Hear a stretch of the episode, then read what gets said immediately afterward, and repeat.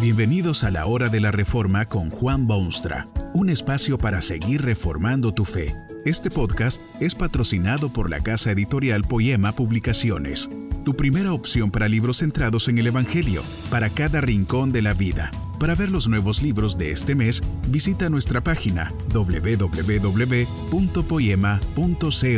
Ahora escuchemos a Juan Boonstra con el programa de hoy.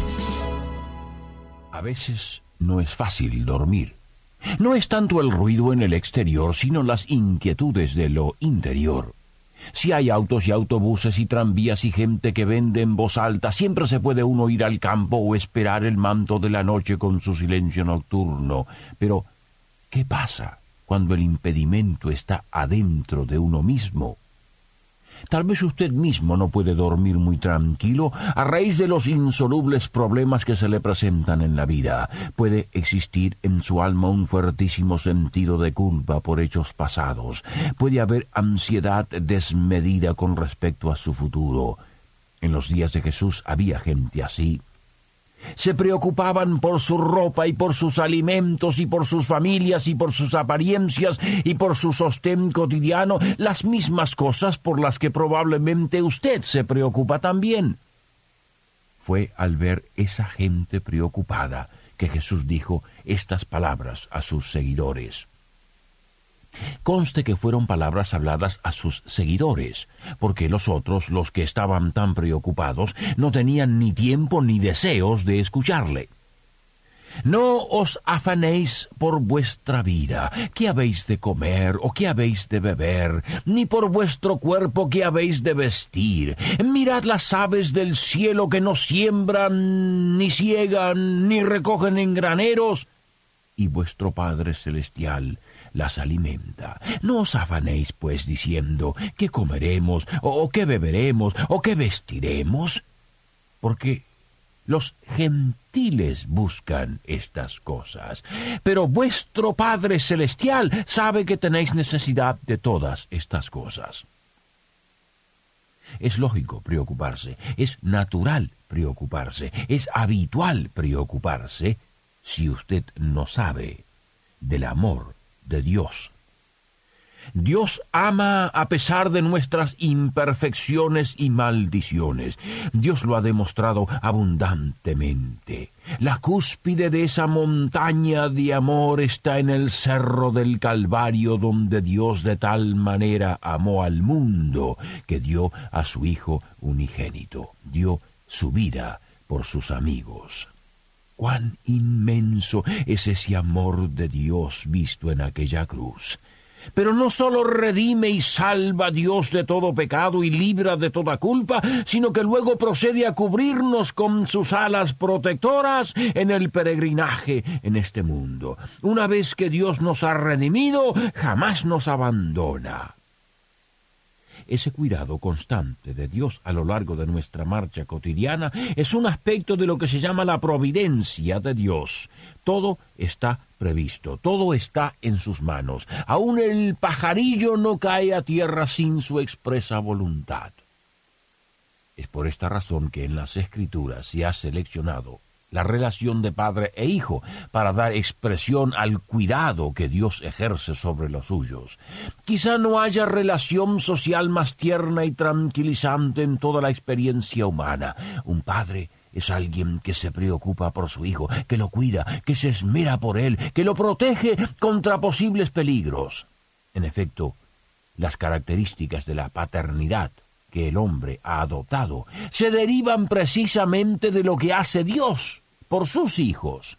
Es lamentable que tantas veces en la vida los seres humanos asignan a Dios lo que creen virtudes en sí mismos y fabrican así un Dios según sus propios conceptos. La realidad es justamente lo contrario. Las virtudes que admiramos en el trato de un padre con su hijo es un reflejo humano del trato divino de los hijos suyos. Jesucristo, que vino al mundo para revelar a Dios, estaba conversando un día con sus seguidores sobre este tema del cuidado de Dios. Así decía Jesús, ¿qué padre de vosotros? Si su hijo le pide pan, le dará una piedra. O, o si pescado, en lugar de pescado, le dará una serpiente. O si le pide un huevo, le dará un escorpión. Pues si vosotros, siendo malos, sabéis dar buenas dádivas a vuestros hijos, cuánto más vuestro Padre Celestial dará el Espíritu Santo a los que se lo piden. Son los que no tienen a Dios como Padre, que no solo se preocupan, sino que para ellos es perfectamente normal, casi inevitable. Los gentiles buscan estas cosas, decía Jesucristo a sus seguidores los que no conocen a Dios, los que no se han entregado al Salvador, los que andan por el mundo a base de sus propios medios, ellos sí se preocupan y se afanan y se pasan las noches sin dormir. Pero no debe ser así en el caso de quienes han tenido un encuentro con Dios, porque, según Jesús, vuestro Padre Celestial sabe que tenéis necesidad de todas estas cosas. En un catecismo cristiano se analiza la oración modelo que Jesús enseñó y que empieza con las palabras Padre nuestro. ¿Por qué, pregunta el catecismo, ordena Cristo que nos dirijamos a Dios como nuestro Padre?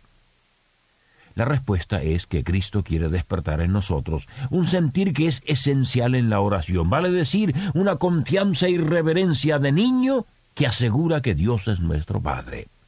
Luego explica el catecismo que nuestros padres jamás nos niegan las cosas de esta vida y que nuestro Padre Dios nos negará mucho menos aún.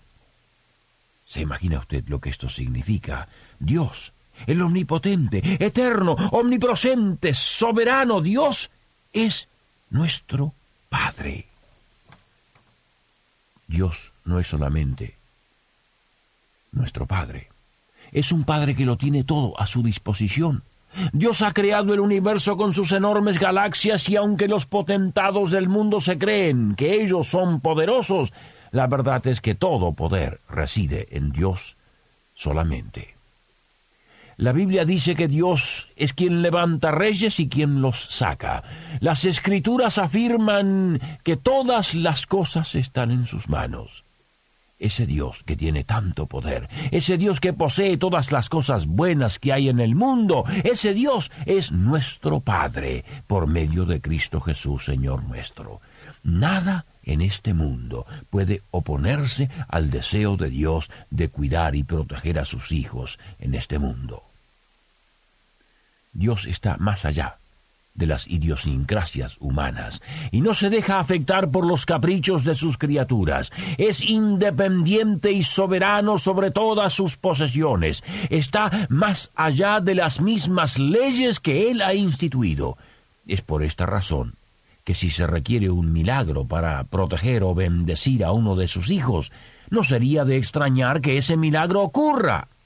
Esto se demostró claramente en la marcha del pueblo de Dios desde la tierra de opresión a la tierra prometida. Estaban en el desierto quemante. Sienten nostalgias de su esclavitud porque les faltan alimentos. ¿Qué podrían comer allí en ese desierto reseco? Es que se habían olvidado que eran pueblo de Dios y que Dios era su Padre. Ese Dios hizo llover sobre aquellas arenas secas un manjar de cielo. Maná se llamaba, y jamás les faltó alimento mientras duró su marcha forzada. Dios hizo un milagro. Un milagro que jamás ha podido repetirse, precisamente porque eran sus hijos que necesitaban auxilio. Dios es Padre pero es también Padre con recursos sin límite. Todo lo que ha puesto en el mundo lo tiene a su disposición para utilizarlo en beneficio de los suyos. El salmista sabía de esta realidad por experiencia personal, no tenía dudas. Había puesto su vida en las manos de Dios, trabajaba todo el día en el campo, o en la oficina, o en el aula, o en la fábrica, pero luego regresaba a su hogar, comía su cena y luego se inclinaba ante Dios y le decía, En paz me acostaré y asimismo dormiré, porque tú, Jehová, solo me haces vivir confiado. Había descubierto la fórmula para dormir tranquilo. ¿Por qué No han de acostarse en paz y dormir tranquilos los que han dado sus vidas a Dios. Si las circunstancias de la vida parecen sombrías, Dios es luz que brilla. Si hay tristeza, Dios es consuelo. Si hay temores, Dios es nuestro guardador y protector. Los que saben de esta realidad escuchan la voz de Dios en la Escritura, quien les dice, Jehová es tu guardador, Jehová es tu sombra, tu mano derecha. El sol no te fatigará de día ni la luna de noche. Jehová te guardará de todo mal, Él guardará tu alma. Jehová guardará tu salida y tu entrada desde ahora y para siempre.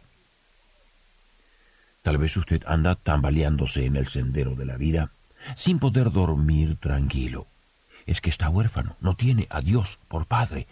Se encuentra solo en este mundo, nadie le presta atención.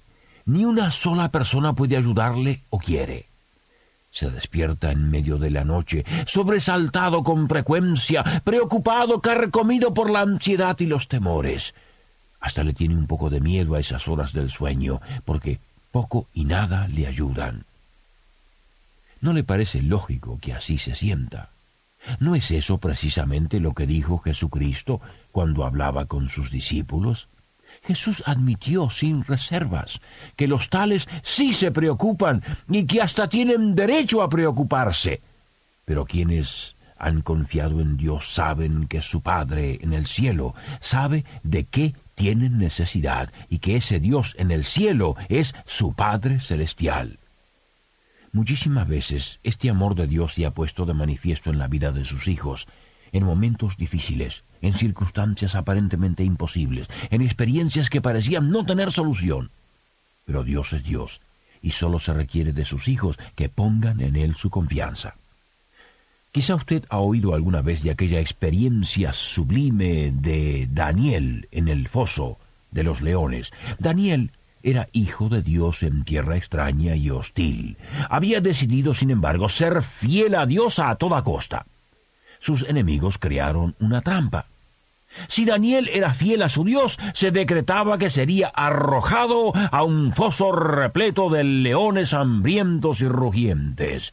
Hasta el rey mismo lamentaba su propio decreto, porque Daniel era funcionario superior y ejemplar en su imperio.